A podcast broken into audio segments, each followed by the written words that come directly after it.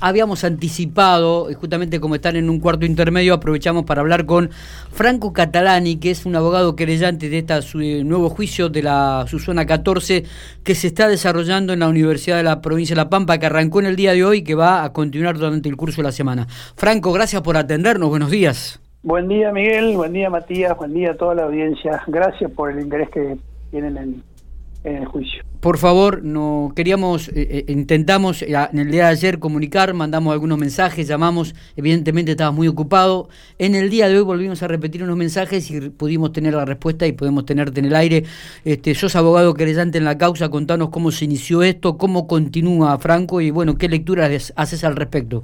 Bueno, como bien dijiste, esta es la tercera etapa del juicio por delito de lesa humanidad en La Pampa ya el propio juicio tiene, tiene su historia, su propia historia, porque empezó las primeras denuncias y las primeras investigaciones que formuló el Movimiento Popular Pampeano por los Derechos Humanos se hicieron en el 84. Imagínate, estamos hablando hmm. de más de tres décadas.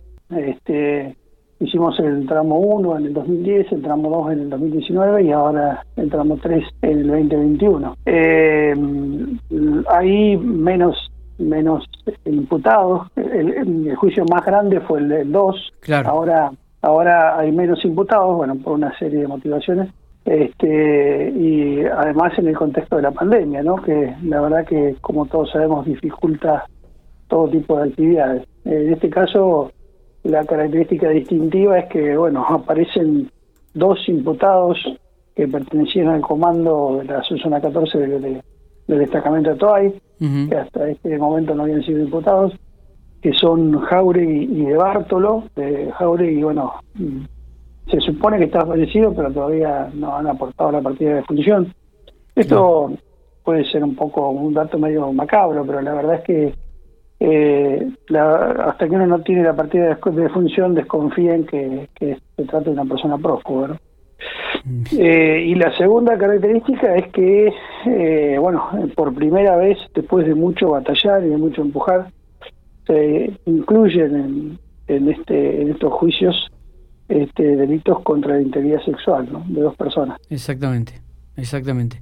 Eh, en estos momentos están De Bartolo, Greppi, Baraldini, Rifaldi, Fiorucci y Reinhardt. Y Jaure, que como vos decís, como no ha presentado la partida de función, está en duda todavía, no hay un paréntesis ahí.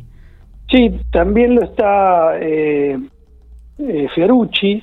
Fiorucci, fue excluido en el juicio del 2019 por un informe médico del 2017 y por una resolución de la Cámara de Casación Penal del 2018, pero hasta el día de hoy no tenemos un informe actualizado sobre, su estado de salud.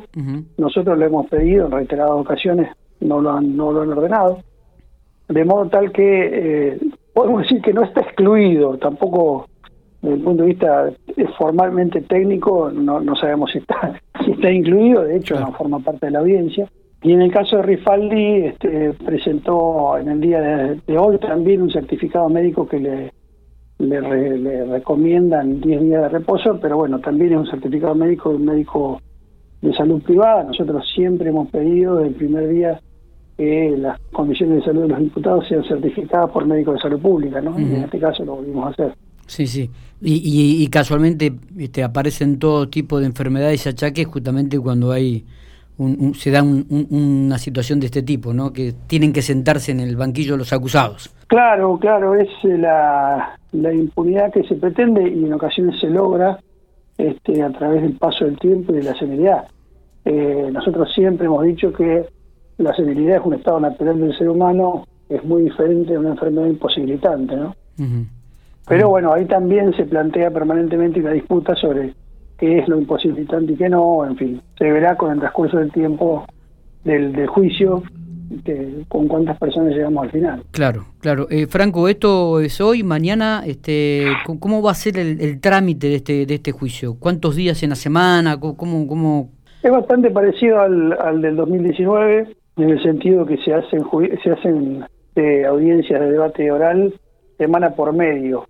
Eh, normalmente se hacen dos días una semana y después a los 15 días tres días la semana siguiente, ¿no? Eh, así es como estaba previsto en este caso. La primera, en el primer caso, la primera semana se suspendió porque todavía no se contaban con los elementos materiales y técnicos para desarrollar el juicio. Sí. Así que esta es la segunda semana que estaba programada, pero bueno, terminó siendo la primera audiencia de juicio, ¿no? Franco, eh, teniendo, tuviste participación en el 2010, tuviste participación en el 2019, ¿te sigue sorprendiendo de algunas maneras este, cuando comenzás a leer y seguir leyendo y, en, y introduciéndote aún más en, en, el accionar de esta gente? Mira, eh, sorprendiéndome, tomando tu palabra, no, la verdad que no. Eh, de, de, lo que ha sucedido, no, no me sorprende. Sí eh, se encuentran permanentemente datos nuevos, ¿no? Informaciones nuevas. Bien. ¿Y, sí, sí, sí. Y, y, estos datos nuevos qué te despiertan? ¿Qué, qué le despiertan, no? Digo. Nosotros siempre hemos dicho que formamos parte de un colectivo este, y de un esfuerzo del pueblo argentino, pampeano, por recuperar la, la memoria, ¿no? Uh -huh. y, y, en eso estamos embarcados. Este, hay una serie de fallecidos, de muertos en la, en la provincia de La Pampa, cuyas circunstancias todavía no se han esclarecido y se han, sido personas muertas en el contexto del terrorismo Estado. Ninguno de esos casos ha sido llevado a juicio, probablemente por la, por la edad de los imputados no sea llevado a juicio, pero entonces vendrá otra etapa que son los juicios por la verdad, ¿no? Eh, porque hasta que no estén esclarecidas las circunstancias de esos fallecimientos, nosotros, nosotros, el movimiento no va a descansar.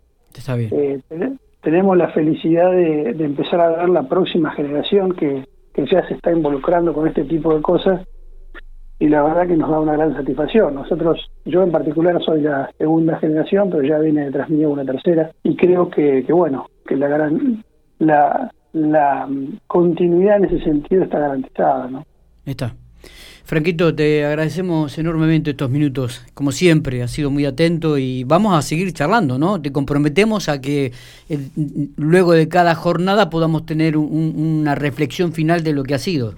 ¿eh? Cada una de ellas, bueno, ¿te parece? Sí, sí, cómo no. Eh, tenemos intención en el grupo de, de Crescente de ordenar un poco la, las salidas de prensa, porque Bien. la verdad que nos parece un instrumento muy, muy importante. Pero bueno, yo sí me comprometo, este, sobre todo con los medios de Pico y en particular con ustedes, Miguel y Matías, que sí. son allegados amigos personales, a, a, mantener esta línea de comunicación. Sí, y para nosotros sería un placer. Aquí está con Matías, bueno. ¿eh?